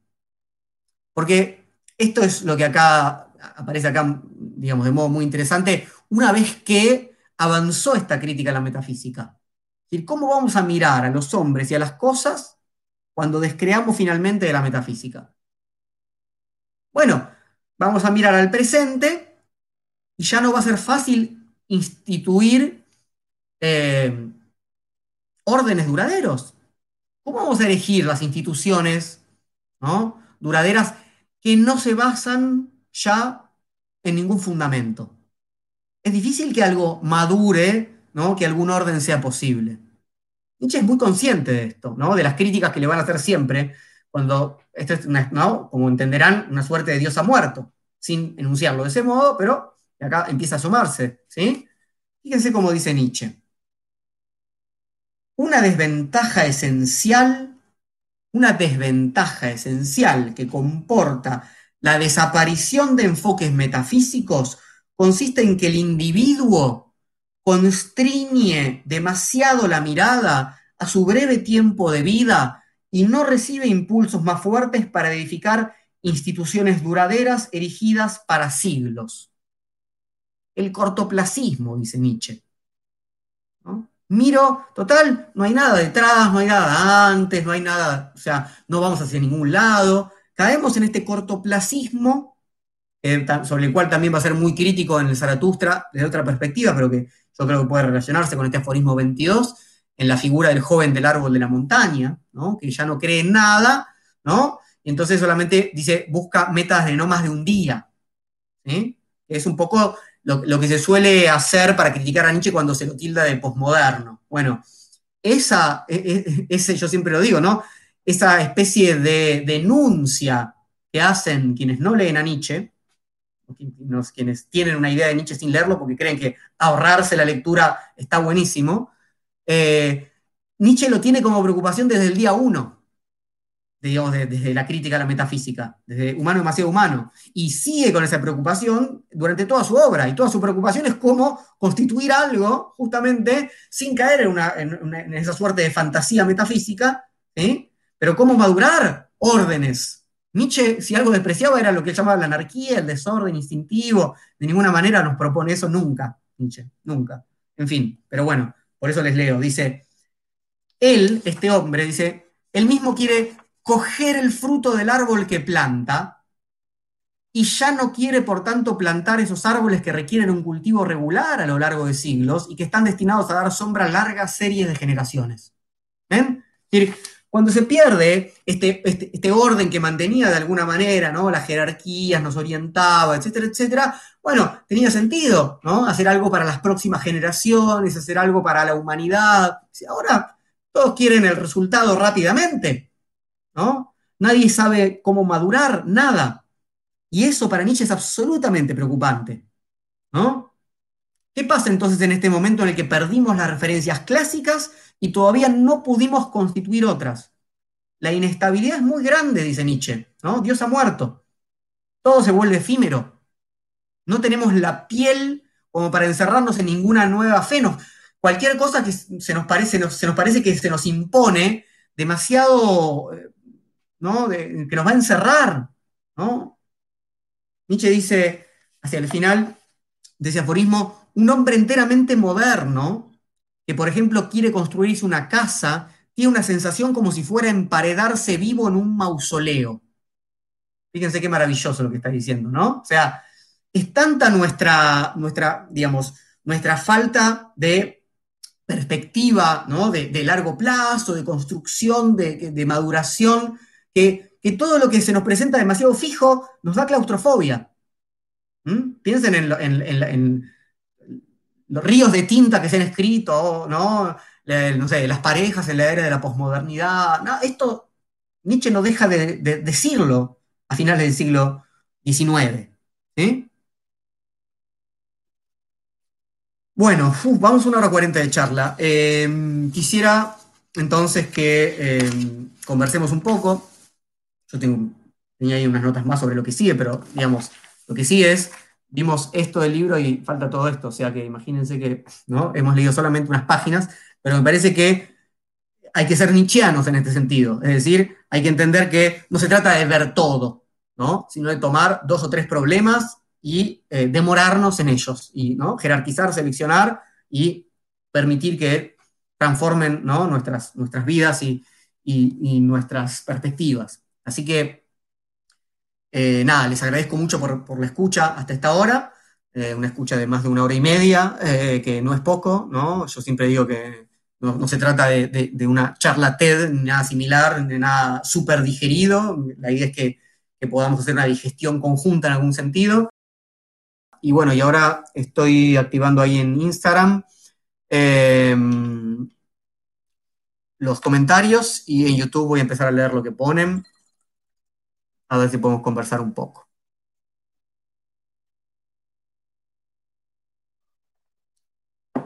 Eh.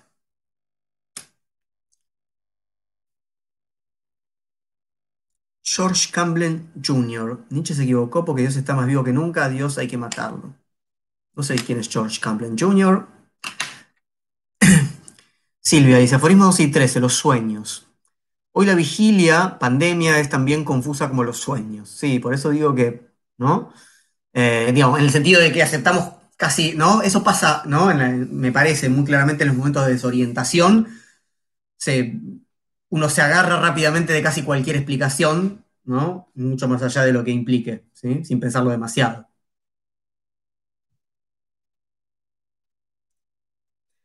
Paula Pripske, ni metafísica ni positivismo. Propone Nietzsche una alternativa, claro, claro. Toda la obra madura de Nietzsche es esa alternativa, es lo que se llama perspectivismo. Crear, vivir, afirmar la vida. Ezequiel, hola Diego, ¿qué sentido la frase Dios ha muerto, pero ha dejado su sombra, vuelve al estado como teleológico? Em, ah, no sé si termino de entenderte. Eh, Nietzsche dice que Dios ha muerto, Nietzsche dice que vuelven las sombras de Dios, pero las sombras de Dios no son solamente el Estado, ¿no? Es la matemática, es la gramática, es la razón, es el sujeto, es el Estado, etc. Eh, no sé si implica necesariamente un, digamos, no sé cómo pensás lo teleológico, sino un sentido hegeliano que pone el Estado justamente como ese telos al que, ¿no?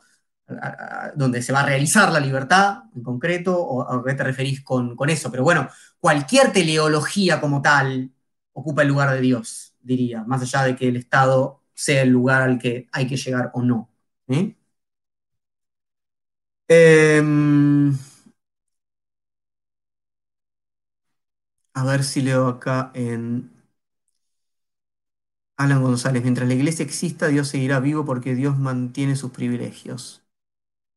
Eh, bueno, no, no piensen a Dios simplemente como, como un Dios eh, religioso, ¿sí? Por eso recién ponía esos ejemplos que eh, van mucho más allá. Lo que, lo que Nietzsche está hablando es del principio de identidad, ¿no? Del Dios de la iglesia. O sea, también habla del Dios de la iglesia, pero esa reducción de la, de la mm, digamos, del término Dios ha muerto al Dios de la iglesia, no, no, al lugar, digamos. O sea, es posible, pero, pero no se trata de eso lo principal, ¿sí? Lo principal es cualquier fundamento, ¿no? cualquier absoluto. Albertina Camus, ¿el lenguaje inclusivo es seducción de la gramática? Bueno, interesante. En algún punto yo diría que sí. en algún punto es, una suerte de seducción de que cambiando el lenguaje inclusivo se, cambian más cosas de las que cambian. Creo que, que, que seduce en ese punto, pero también eh, en algún punto es muy nichiano respecto a mostrar justamente cómo el lenguaje no inclusivo es una seducción de la gramática. Para mí es, la función principal del lenguaje inclusivo, mostrar cómo hemos naturalizado ¿no? una forma de nombrarnos genéricamente en este caso y de articular nuestro lenguaje en ese sentido binario, etcétera, con, uno de, de los polos binarios en un lugar fundamental, digamos, hegemónico, como se suele decir, y el lenguaje inclusivo lo que hace es señalar eso, ¿no? Y mostrar ¿no? lo lábil, lo débil de esa convención y al mismo tiempo su fortaleza. Eh, a ver, Natalia Romero dice acá en Instagram, me queda una duda sobre las cuestiones fundamentales de la metafísica. El principio de libertad, al principio de libertad, Nietzsche propone la causalidad y al principio de identidad, ¿qué propone? El devenir. Digamos, dice, principio de identidad, sustancia, ¿no? Una entidad que permanece igual a sí misma. No, no, lo, no lo propone, eh, que es el otro costado del principio lógico de identidad, ¿no? Uno puede pensar el principio de identidad en su sentido lógico, A es igual a A, Parménides en algún punto, Aristóteles, y, también, de hecho ya desde ese comienzo hay una suerte de confusión, digámoslo así, entre la identidad como puro principio formal lógico y la identidad como cosa, como sustancia, como realidad que es igual a sí misma, ¿no? Las ideas de Platón, etcétera, el ser de Parménides. Eh, frente a ese ser sustancial, Nietzsche propone el devenir. A ver, leo un poco acá en YouTube. Em, Magdalena, ¿qué quiere decir la razón no tiene la fuente de sus leyes en la naturaleza, sino que se las prescribe? Eh, no, no, sé si eso está en lo que acabamos de leer, eh, pero quizás puede pensarse, esperen que se me va para arriba y no puedo leerlo más. Em, que, la, digamos, que la naturaleza no es una suerte de lugar, eh, ¿no? desde el cual emana la razón, sino que nosotros prescribimos, ¿no? Es decir, nosotros somos los que coloreamos, como decía Nietzsche, ¿no? Esa, racionalidad en la naturaleza, decir que la naturaleza es racional y pensar que nuestra razón en algún sentido coincide con esa razón exterior a nosotros, etc. Juan Camilo Parra, ¿en qué consiste la crítica nietzscheana a Sócrates? O bueno, la moral socrática. Bueno, va pasando por muchos momentos la crítica desde, ya desde el nacimiento de la tragedia, la crítica principal es que Sócrates introduce en el mundo trágico, en la concepción trágica de la existencia griega, el optimismo de la razón, del diálogo, ¿no? la, idea, la idea de eh, justamente un, avance en, el, razonamiento, en la explicación, en el diálogo, en lugar de un misterio y una interpretación que fuerza. Eh, Nietzsche lo, me parece que uno de los momentos muy lindos donde eso aparece, por ejemplo, más tardíamente en el Zaratustra, es cuando dice que, bueno, hay quienes, ¿vieron esas dos formas de lectores que en general hay? Quienes dicen, bueno, no, este es, por ejemplo, el Zaratustra, es muy oscuro, no se entiende, o, un aforismo, ¿por qué no explica mejor y argumenta? No tiene... Entonces, son esas posiciones logicistas, ¿no? Que pretenden que el argumento claro y paso a paso, ¿no? Que creen en el silogismo, bueno, Sócrates representaría un poco eso, ¿no? Es una forma de intentar resolver el sinsentido de la existencia con la lógica, ¿no? Es esa idea que hoy está un poco de moda también, que dialogando resolvemos las diferencias, la comunicación en algún sentido va a llevar a que lo que parecía que era una, encerrona trágica ya no lo sea. Eh, entonces, la, fórmula finalmente va a ser razón igual virtud igual felicidad, dice Nietzsche. ¿eh? Así que que la razón es lo que nos va a hacer más virtuosos, justamente, por eso también esa, tesis ¿no? socrática de que si alguien comete una acción que, creemos que es mala, es justamente porque eh, no sabe, ¿no? En realidad lo que estaba haciendo, entonces si le explicamos, ¿no? Eh, va a entrar en razón, eh, que es el famoso intelectualismo ¿no? ético de Sócrates, y entonces razón igual virtud igual felicidad. Es decir, es toda una reducción de nuestra vida a un mandato de la razón, de, la pequeña razón, tal como lo entiende Nietzsche, es un, desprecio del cuerpo, es un desprecio de la interpretación con voluntad de poder, etc. A ver, ahora bajo un poco, no sé por dónde están. ¿Qué multiplicidad le darías a la palabra felicidad? Pregunta ahí Fasa Pop Top. Bueno, no es una cuestión de, la multiplicidad que yo le dé, sino de la que podamos darle, eh, justamente, ¿no? Eh, les em, propongo como mínimo dos posibilidades. Nietzsche llama en el Zaratustra a la felicidad del último hombre, a la felicidad del, hombre burgués del siglo XIX, el lamentable bienestar. ¿no? Ser feliz es estar bien, tranquilo, no, no tener ningún quilombo, no angustiarse, por ejemplo. Y Nietzsche nos propone una concepción de felicidad que implica el sufrimiento y la alegría ligera de la creación, la aventura, la felicidad de la aventura que es muy distinta y casi opuesta a la felicidad de la tranquilidad, del lamentable bienestar. Pero eso es lo que justamente ayer ponían en, el Twitter, vi una, una charla TED, son terribles, una charla TED de, una suerte de, una suerte de psicólogo, no, un psicólogo.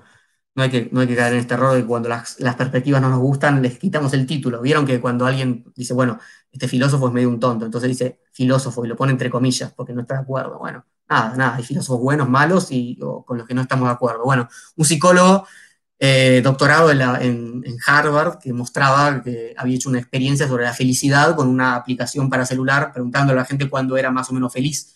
Y la pregunta que le hacía era si se sentía bien o mal, con una, ¿no? con una suerte de, digamos, de, posibilidad binaria, ¿no? Con grados, ¿no? Donde uno podía poner como de 1 a 10. Y eso, bueno, en fin, un desastre.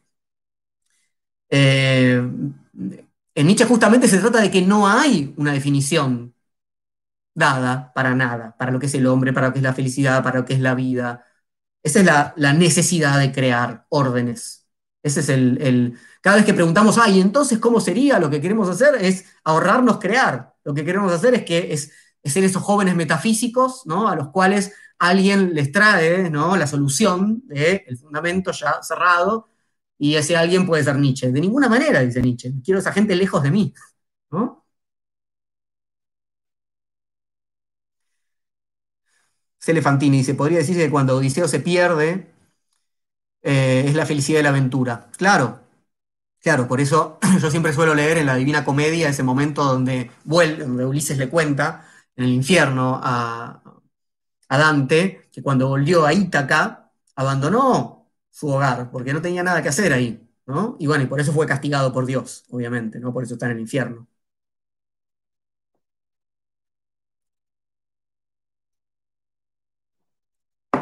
Encontrar similitudes entre el taoísmo y las ideas de Nietzsche, no porque no sé nada de taoísmo, entonces no puedo encontrar similitudes, soy ignoro al respecto, ignoro. Tom, ¿cómo tomas los hechos probados científicamente cómo toma los hechos probados científicamente un nietzscheano? ¿Los niega? ¿Son solo interpretación? Eh, son solo interpretación, sin dudas. Además, la ciencia no cree en hechos probados desde hace un buen rato, como, mínimo desde Popper, digamos, ¿no? Eh, digamos, la buena epistemología eh, actual es más nichiana que nada. son, modelos, ¿no? Grandes modelos teóricos. Ningún físico hoy en día te, te va a hablar de hechos probados, salvo que estés hablando ya dentro de un modelo determinado. De hecho, saben que hay modelos que, ven lo mismo de diferentes perspectivas, etcétera, ¿no? Que está llena de cosas que ese modelo no puede explicar o que son contrarias y que sin embargo, etcétera. Bueno, a ver, ¿alguna película relacionada con Nietzsche que hable de esto? Te pregunta Sinergia en el cine, claro. Eh, eh, sí, supongo que sí, que muchas películas nietzscheanas. Hay una gran película que es muy nietzscheana, me parece, que es Bailarina en la Oscuridad. Bailarina en la Oscuridad, eh, con Bjork, supongo que la conocen. Muy, una película muy nichiana, me parece. Entre otras posibles, ¿no? no sé, El Club de la Pelea es una película muy nichiana también, ¿no?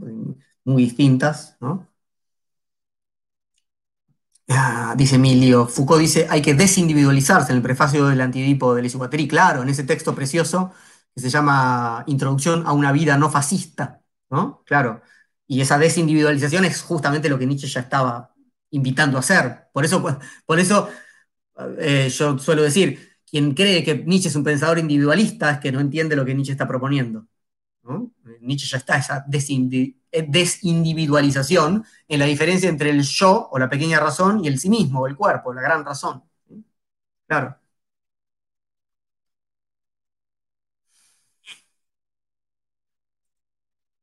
¿Crees que el pasaje idealista de la juventud a la adultez de Nietzsche es forzosa y culturalmente influenciada. Eh, no, sé si te referís a este pasaje que vimos hoy o a alguno de los anteriores, pero digamos, al, corte de humano más humano o al pasaje de, de su momento cristiano, al momento schopenhaueriano, etc. Pero sin duda hay influencias culturales.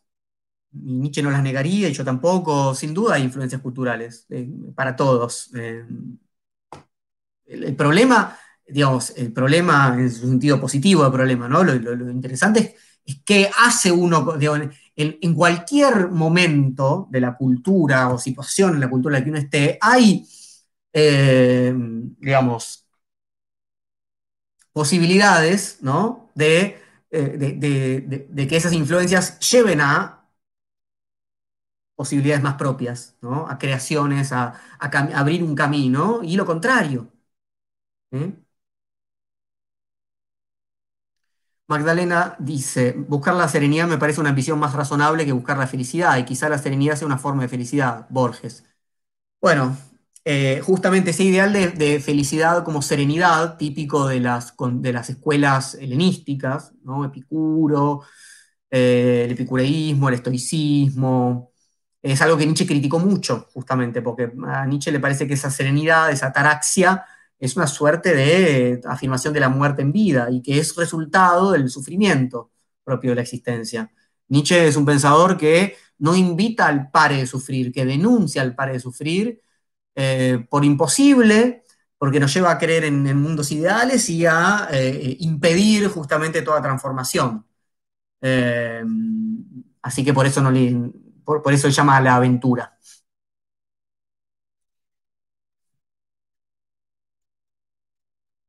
El caballo de Turín, dice Walter Bell, muy buena película sobre los aforismos de Nietzsche. El caballo, el caballo de Turín es una gran película. Que empieza como en el momento final de Nietzsche, digamos, donde abraza el caballo en Turín, famosamente. Sergio Javier Jiménez dice, ¿podrías decir algo sobre la apropiación nazi del concepto de superhombre de Nietzsche? Saludos desde Tucumán. Sí, podríamos decir algo eh, rápidamente, pero sí. Em, los malos lectores hacen apropiaciones. En el caso de Nietzsche, Siempre digo, hay elementos que permiten esa apropiación, no se puede hacer cualquier apropiación, eh, y eso fue facilitado por la hermana de Nietzsche para empezar. Eh, y es una lectura tan mala, tan mala. hace, poco el amigo eh, Jorge Alemán hizo en su, en su muro de Facebook una lectura igual de mala para mi juicio, basada en Heidegger, que es, en, ese sentido un mal lector de Nietzsche y sí un nazi, de verdad, em, diciendo, bueno, la voluntad de poder ¿no? lleva a esta cosa fascistoide que vemos hoy en día. Me parece horrible, me parece una, muy mala lectura de la voluntad de poder, pero es una mala lectura posible. Eh, ¿Qué mm, querés que te diga? Hay muchas, muchos motivos por los cuales se mal lee eso, ¿no? Em, y decir, hay muchas coincidencias en algún sentido, si uno se apura en la lectura, eh, que permite eso, pero bueno, sucede con todo pensador potente, uno se lo puede apropiar de muchas maneras. Yo lo que, digamos, hay mucho escrito al respecto, yo creo que antes de, salvo que uno tenga un interés muy histórico en ponerse a ver qué es lo que permite ¿no? la apropiación nazi de Nietzsche, para mí es más interesante qué tipo de apropiaciones podemos hacer nosotros de, Nietzsche, ¿no? Eh, en fin, eso.